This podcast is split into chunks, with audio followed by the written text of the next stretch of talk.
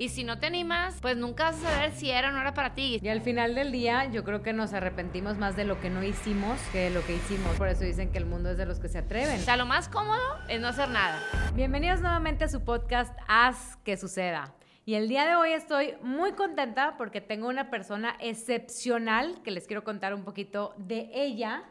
Lala Elizondo es Managing Partner de Tule Capital, empresa de inversión en bienes raíces enfocada en invertir en propiedades comerciales en mercados emergentes en Estados Unidos.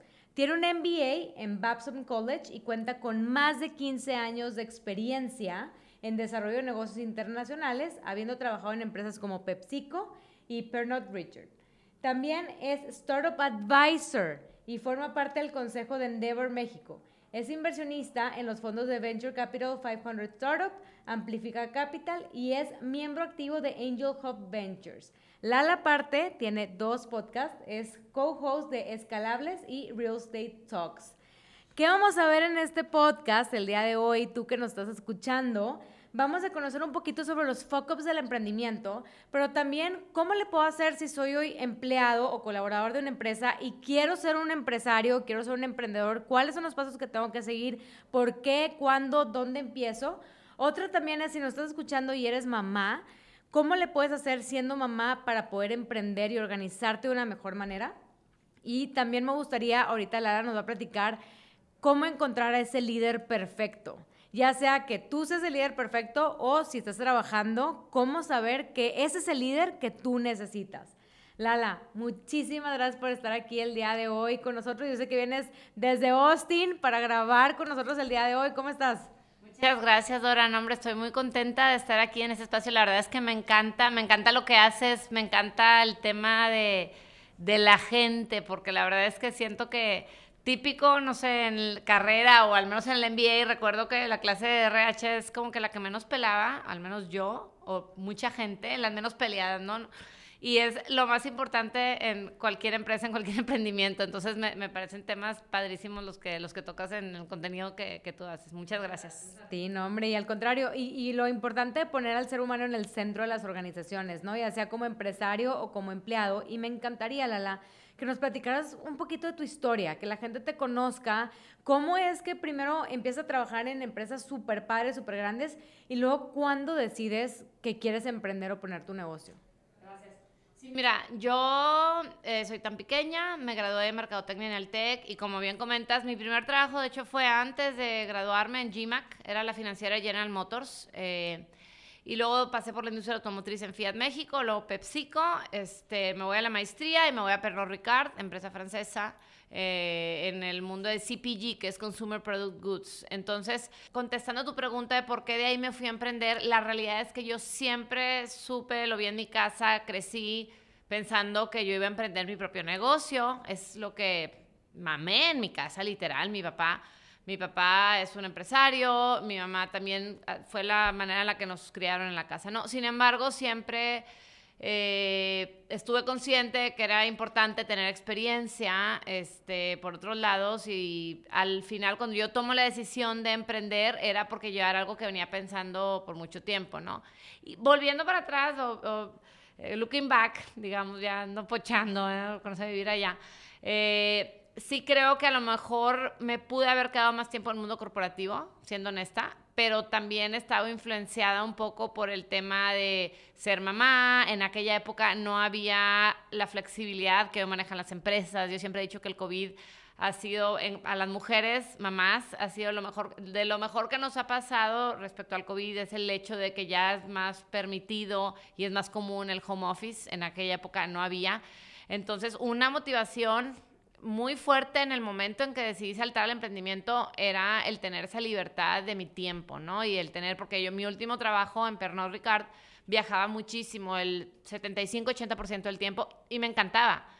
Pero yo sabía que no era algo que quería hacer para toda mi vida y por eso decidí saltar al emprendimiento. Pero en el fondo, como te digo, de niña yo siempre eh, creía que quería hacer algo que, que impactara, quería generar empleos sentía yo que dentro de que al yo emprender podía lograr un mayor impacto que en una empresa. Ahora ya con más años, tengo 41 años, digo, no necesariamente. O sea, creo que hay varias cosas que si yo regresara el tiempo hubiera hecho diferente, pero bueno, al final del día pues no, no naces con un, con un manual, ¿no? Vas tomando decisiones en el camino conforme se van presentando y bueno. Oye, Lala, me encanta lo que dices porque ahorita que comentaste, primero empecé trabajando, tú toda la vida ya sabías que ibas a emprender. A lo mejor hay gente que nos está viendo ahorita que dice, pues la verdad es que no sé si voy a emprender, este, no sé si sea el camino para mí, porque también pues no es para todos, ¿verdad?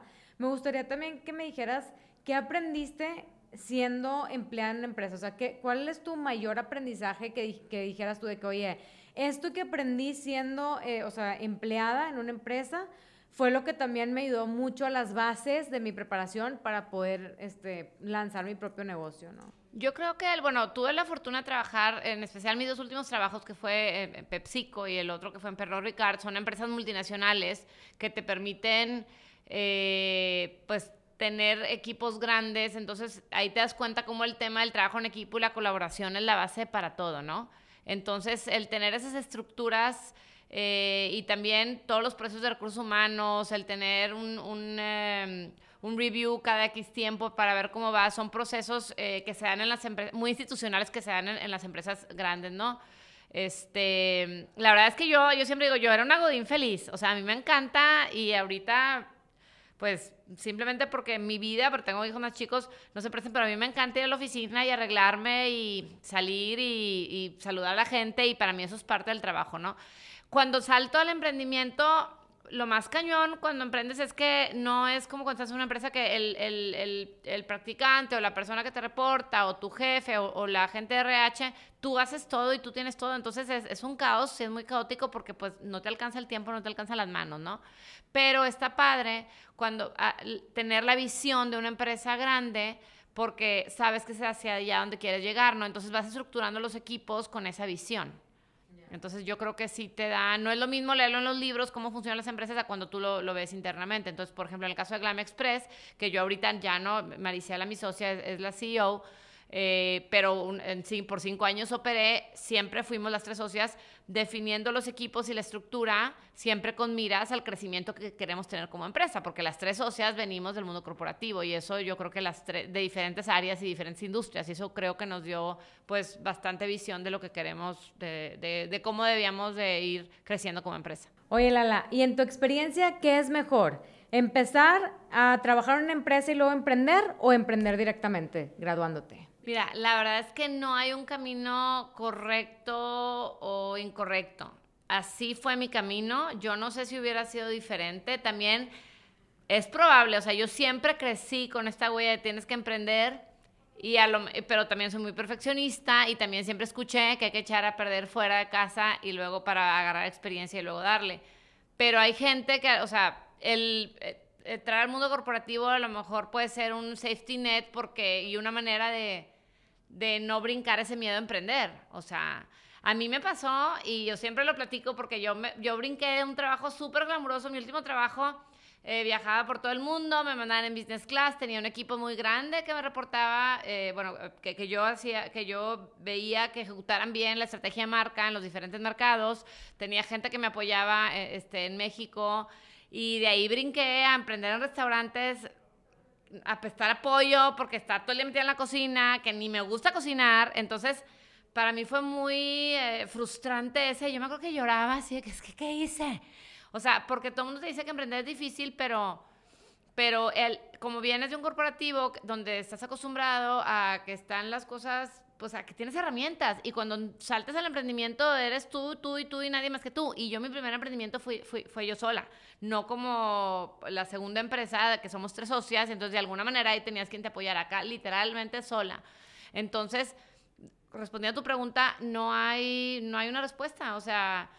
Yo creo que depende de cada quien. Lo lo que sí creo que es importante es como escucharte a ti mismo, qué es lo que quieres y, tomar una decisión, porque también me pasa, tengo amigas que me dicen, ay, Lala, qué padre, que tú eres bien emprendedora y esto, y quiero que me aconsejes.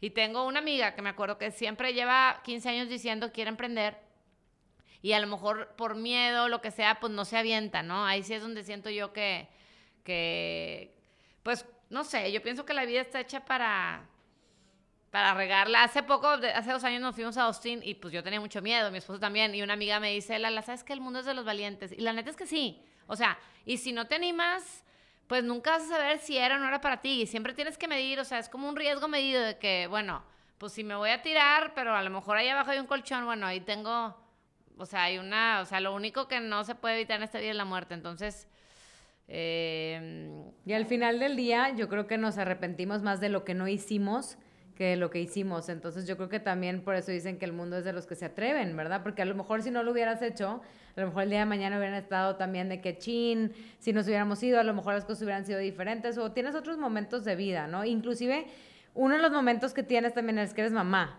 Entonces, no solo tienes empresas, o sea, y eres consejera y tienes muchísimas actividades, sino también tienes hijos. ¿Cómo le haces para balancear todo eso este, siendo mamá, verdad?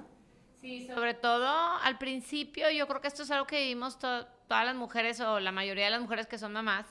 Al principio te daba como culpa, la verdad es que yo eso ya, bendito Dios, ya lo tengo más que superado porque aprendí que pues los hijos o sea, tú le dejas mucho a tus hijos, si tú decides que tu camino sea que ser empresaria, ¿verdad? Porque está perfectamente padrísimo y padre entregarte a la maternidad y decir, esto es lo mío y está increíble y a mí me encanta ser mamá también, pero siento que si me dedicara 100% a ser mamá, me faltaría llenar otra parte de mí.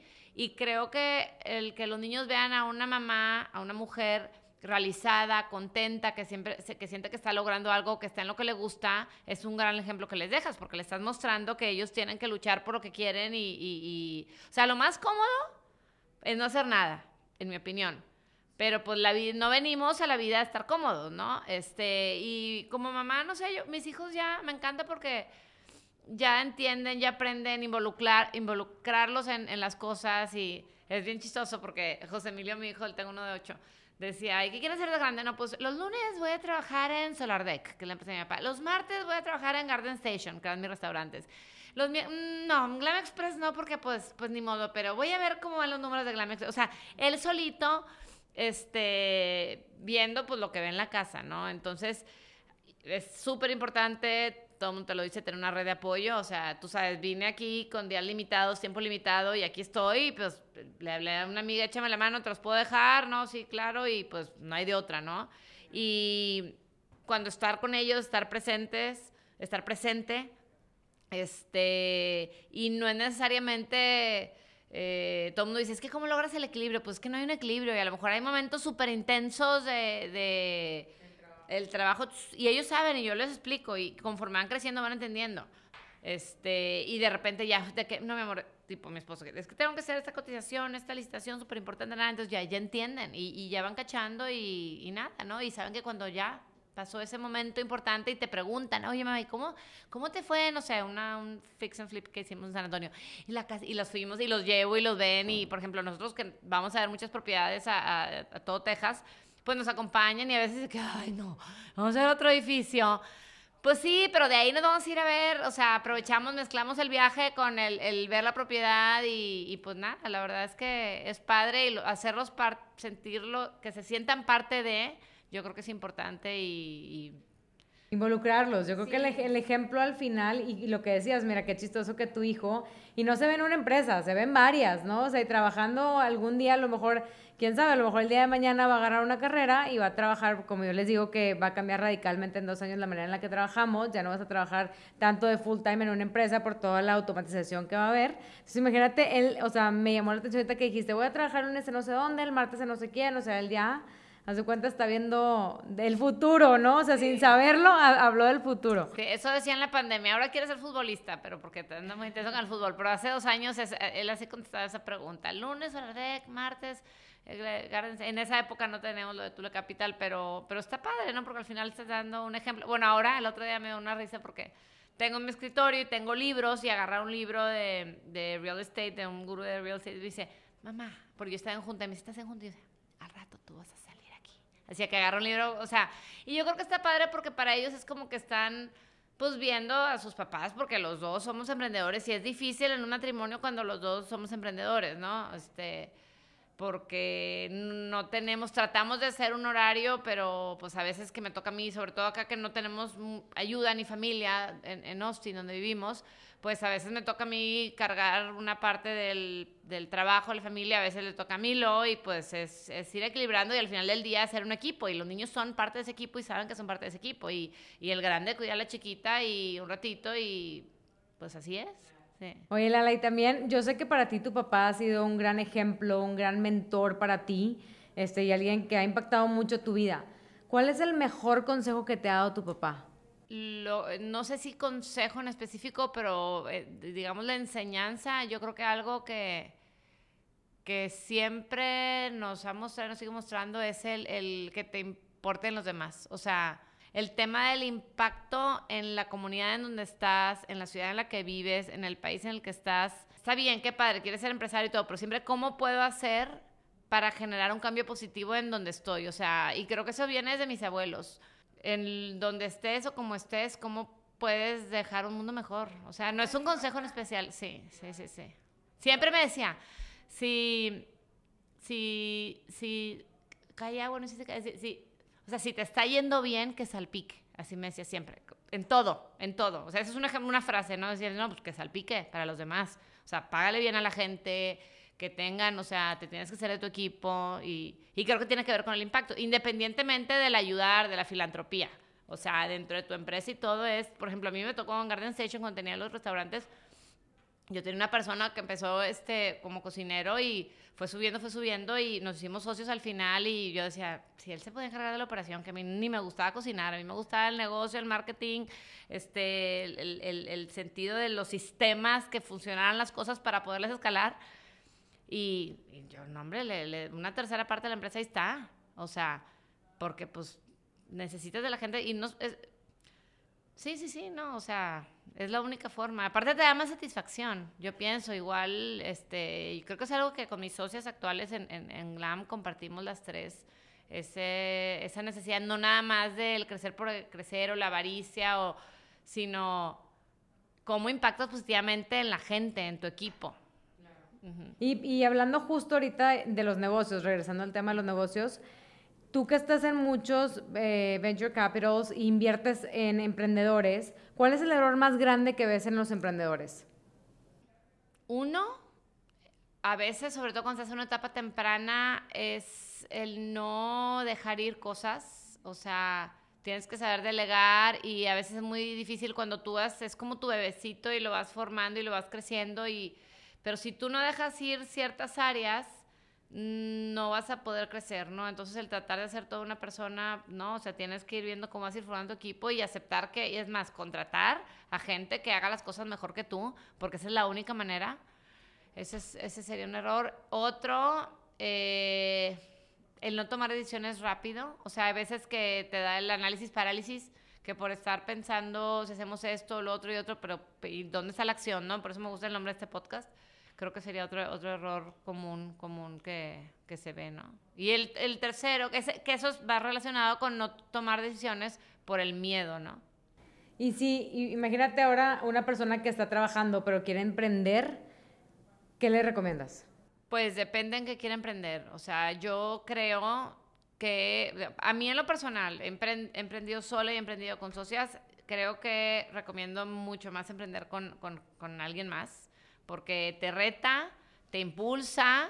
O sea, ha habido mil broncas, hay broncas, siempre va a haber, pero te hace, es como estar en una empresa, te hace accountable de lo que, de lo que te, te, te, toca, y, y, eso es importante.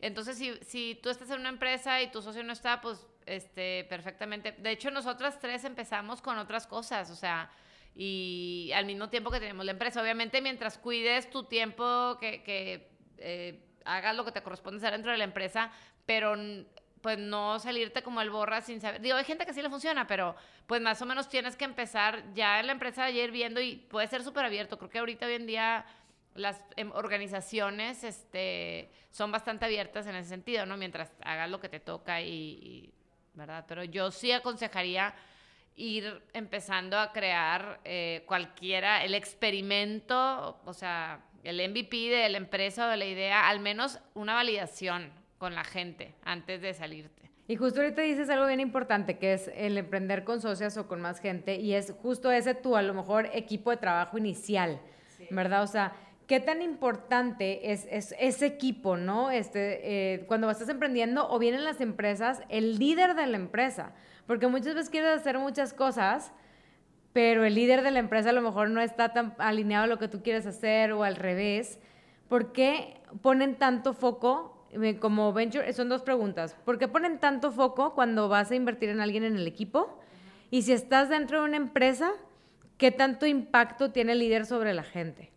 Son dos preguntas muy diferentes, pero la primera, porque sí, y sobre todo cuando son inversiones de etapa temprana, el, el ángel inversionista o el VC lo primero que se va a fijar es el equipo, porque es lo más importante, porque son etapas, son negocios que no sabes y todos los negocios tienen que tener la capacidad de ir pivoteando, ir viendo dónde está realmente encontrando el modelo, ¿no? El modelo, eh, le llaman los units, los, units economics que te van a generar, que ya que encontraste el, modelo, entonces ya puedes lanzarte y crecer. Pero entonces el equipo es lo más importante porque si, si tú contratas a alguien que sepa nada más hacer, no sé, eh, cortar, cortar hojas, no sé por qué se me ocurrió ese ejemplo. Cortar hojas, cortar, cortar hojas, pero de repente la empresa o el modelo de negocio resulta que ya no necesita cortar hojas, sino que necesita este, hacer hoyitos. Pues necesitas una persona que tenga esa capacidad. Si tú, entonces, vaya, a lo mejor no. Esa flexibilidad. Exactamente. Entonces, al final, el, el, el inversionista invierte en las personas porque tiene que saber que las personas vayan a tener esa resiliencia y esa capacidad de modificarse de acuerdo a lo que les vaya mostrando el mercado. O sea, hay miles de ejemplos de negocios que empezaron siendo una cosa y terminaron siendo otra. Entonces, exactamente. Y la segunda pregunta, que era, ¿qué tanto impacta un líder de un equipo eh, dentro de una organización? Yo creo que completamente. Hay una frase, tú te las debes saber más que yo, que dicen que la persona no renuncia a la empresa, renuncia a su, a su jefe. Y yo creo que es completamente cierto. Yo creo que es completamente cierto porque digo, al final del día el trabajo, no sé qué porcentaje del día pasas en el trabajo, pero es una gran parte de tu vida. Y si no tienes un buen líder o, y hay de todo, ¿no? Hay el que tiene el micromanager que quiere estar encima de todo y a veces es bastante frustrante para el empleado o el colaborador este, o hay el que te deja ser y ser libre y todo depende de, la característica de la persona, ¿no? O sea, cómo se sientan, pero yo creo que, y es algo, esos soft skills de manejar un equipo es tan complicado de entender, o sea, tú puedes evaluar a una persona que sea buena para las matemáticas porque le pones un examen y ya, pero para manejar a la gente este, es complicado y todos los seres humanos somos una cabeza de cosas y yo puedo estar viendo una cosa y, y estamos viendo la misma cosa, pero tú ves otra. Entonces, eh, claro que el, líder de una empresa impacta muchísimo, totalmente. Sí, sí. Concuerdo contigo y yo siempre les digo aquí que la prestación más importante que te puede dar una empresa es un buen líder. Es la, es la mejor prestación que te puede dar y más cuando estás al principio de tu carrera porque un buen líder te puede arruinar tu carrera o impulsártela fuertemente, ¿no? Y ahora, Lala, yo sé que vives en, en Estados Unidos, en Austin, y hemos visto cómo está revolucionando el mercado en todos los sentidos con las nuevas tecnologías. Que a todos nos está sacando de nuestra zona de confort, o sea, nadie se va a librar de esto porque creo que todos nos sentimos un poquito como, pues, eh, o agarras la tecnología y trabajas con ella, este, o hay, gente que va a decir, ah, esto a mí nunca me va a pasar, o sea, mi trabajo es 100% seguro, ¿no? Pero tú que vives allá, ¿cómo crees que va a ser el futuro del trabajo y en qué deben de enfocarse los profesionistas hoy en día? Mira, eh, ahorita con todo el tema de AI, este, que está de super moda, definitivamente sí creo que va a haber, eh, que sí, van a haber muchos puestos o trabajos que se desaparecen. Simplemente el marketing, el copywriting, pues ya hay mucho, pero yo creo que siempre al final del día se va a ocupar el factor humano para, para darle ese toque, ¿no? Para que no parezca un robot, o sea, eh, hablando del copywriting en específico en, en marketing. Yo creo, como te lo dije hace rato, hablando de los equipos, que en lo que se debe enfocar cualquier persona es el, ser la versión, y no sé cómo se mide eso, seguramente con pruebas psicométricas, no sé, pero la, la flexibilidad que tiene una persona para, para cambiar, para afrontar los problemas, y yo creo que esas skills van a ser las más importantes eh, hoy en día, más que los skills técnicos de cualquier persona, exactamente. Porque lo técnico al final del día lo va a reemplazar una máquina o un AI o whatever. Pero eh, la, la moldeabilidad o capacidad de adaptación de cualquier ser humano al cambio, creo que eso es algo invaluable. O sea, y yo siempre tengo una, acaba de entrar una persona al equipo de Tula Capital, este, y yo digo, a ver, a mí no, no me interesa que no sepas hacer esto, pero que tú me digas, no, no sé, pero yo averiguo. Eso para mí es lo más crucial para cualquier persona, sobre todo cuando es un equipo que va empezando, porque te vas a topar con mil cosas y vas a ocupar una persona que haga de las mil cosas aunque ni siquiera sea su chamba. O sea, porque así es. Entonces, mientras más gente tengas con esa capacidad, no sé cómo se mide, yo no estoy de recursos humanos, pero para mí esa es la capacidad más importante y sobre todo ahorita. Sí, totalmente. Todo lo que son soft skills ahorita yo creo que es donde deberíamos de meterle más foco y no esperar tampoco que las empresas nos capaciten sino que uno también tomara esa iniciativa. Creo que ya quedó mucho atrás cuando decían de que es que a mí no me han mandado cursos, es que yo no he ido y ahí está el YouTube, están mil plataformas. Sí, no, ya de hecho hoy en día realmente lo que quieras aprender lo encuentras, lo encuentras en internet. Es más un tema de que tanto te empujas tú a aprender a o a ser mejor o tienes un problema y qué tanto, qué tan clavado eres en en resolverlo y, ver la forma. Para mí, no, sé si hay una palabra para, esa, para ese skill, pero yo creo que es algo básico. Y es algo que, en mi opinión, las máquinas nunca van a reemplazar, jamás. O sea... Totalmente. Me encanta. Oye, Lala, y si tuvieras la oportunidad de hablar con Lala cuando tenía 10 años de edad y darle un consejo de vida, ¿cuál le darías? Atrévete, porque yo era muy obediente. Era una niña súper obediente. Y está bien ser obediente, pero no tanto. O sea, Sí, yo creo que no, no hubiera sido tan... Es más, hasta me pasaba que mi mamá me decía, si mi papá no me dejaba ir a Biblos, no, que era el antro de Tampico. Ah, está bien, papi. Mi mamá, dile, dile que sí. O sea, como que siento que que no preocuparte tanto por, por el quedar bien, que en ese caso pues tus papás siempre son tus papás, sino veo un poquito más, un ejemplo, yo me quería ir un año a la Tarahumara con los jesuitas y pues me la plan, no, es que, y bueno, ya, les, ok, está bien, ok, ahorita no te conviene, por esto y por lo otro. Y siempre digo, ¿por qué no lo hice? Digo, también es difícil porque no tienes la madurez y al final tu guía son tus papás. Y los he seguido muchos otros consejos muy buenos y me han dado los mejores consejos del mundo, por eso, pero sí, seguir un poco más tu, tu, tu intuición. Ajá. Lala, nos está encantando todo lo que nos estás platicando el día de hoy, que estoy segura que lo van a poner en práctica muchos de los que nos están escuchando. Pero ahorita vamos a entrar a una sección de preguntas rápidas. Y esto lo estamos haciendo, ¿verdad? Para que lo primero que se te venga a la mente es lo que necesitamos que nos respondas de manera muy concisa. ¿Lista? Muy bien. Primero, ¿cuál fue tu mayor desafío empezando tu negocio? El tiempo. El tiempo. No tenía tiempo de nada. O sea, tenía muchas cosas que hacer y muy poquito tiempo. ¿Y cómo lo superaste? Contratando gente, no hay de otra. A veces te da miedo porque estás este, restringida por el cash, pero si no contratas gente no vas a crecer de ninguna manera. O sea, cuando contraté quien me llevara las muchas cosas en las que yo no agregaba tanto valor o que me quitaba mucho tiempo, como el tema administrativo, no, a ver, contratas una administradora y tú te despreocupas de eso y enfócate para lo que eres buena y donde realmente brillas y donde, donde disfrutas. Pero hay veces que emprendiendo, me comía mucho el tiempo cosas que realmente ni soy tan buena, ni me gustaban hacerlas y me comía las horas. Entonces. Me encanta. Segunda pregunta, ¿cuál ha sido uno de tus peores momentos que más te ha enseñado? Yo creo que el COVID. Estaba embarazada de mi tercera hija. Nos hacen cerrar las sucursales del Glam Express de los hombres de belleza.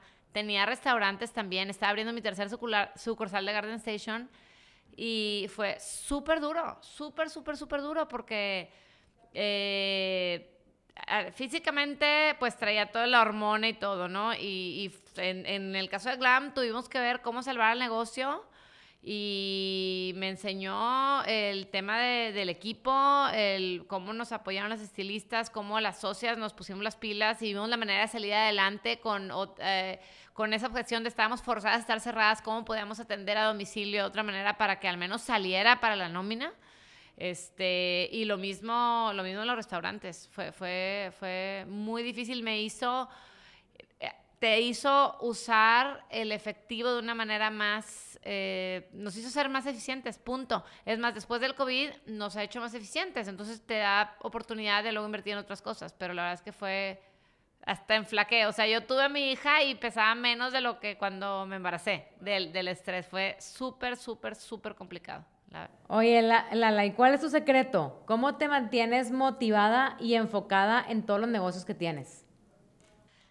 Echándole ganas y se reía mi hermana de mí cuando estaba chiquita que me levantaba y decía, soy fuerte, sana y feliz. O sea, claro que no. Claro que hay días que estoy, o sea, cansada y todo, pero yo sí creo que el ejercicio, las afirmaciones diarias a ti, claro que jalan, la meditación y la parte espiritual ya sea rezar, yoga, silencio, lo que te funcione a ti para mantener tu centro, es súper importante porque no, yo creo que es imposible y no es humano estar todos los días motivado y así. O sea, a ver, muchas veces que te sientes que te caes, que ya no puedes más, que qué necesidad, que estaría bien cómoda, nada más bien a gusto así, sin hacer nada de todo lo que hago, pero pues hay que darle. Y, obviamente eso se compensa con otros días de mucha satisfacción. Nada es fácil, nada es fácil. Nada, nada. Y siguiente pregunta, ¿de qué te arrepientes de no haber aprendido antes como emprendedora?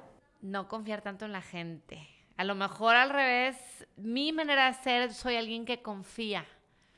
Y pues sí me ha tocado, ¿verdad? Y me tocó de, de una forma no tan buena, este, gente de mucha confianza eh, hasta un asalto planeado por mi gerente en el mismo restaurante que dices tú, ¿cómo? O sea, y luego te das cuenta que era esta persona involucrada en, un asalto a mano armada, cosas que dices tú por confiar. No es que me arrepienta, pero hay un dicho que dice trust but verify y siempre es importante. Para la gente que es confiada como yo, que en general confía, creo que sí es algo que, que vale la pena que revisar.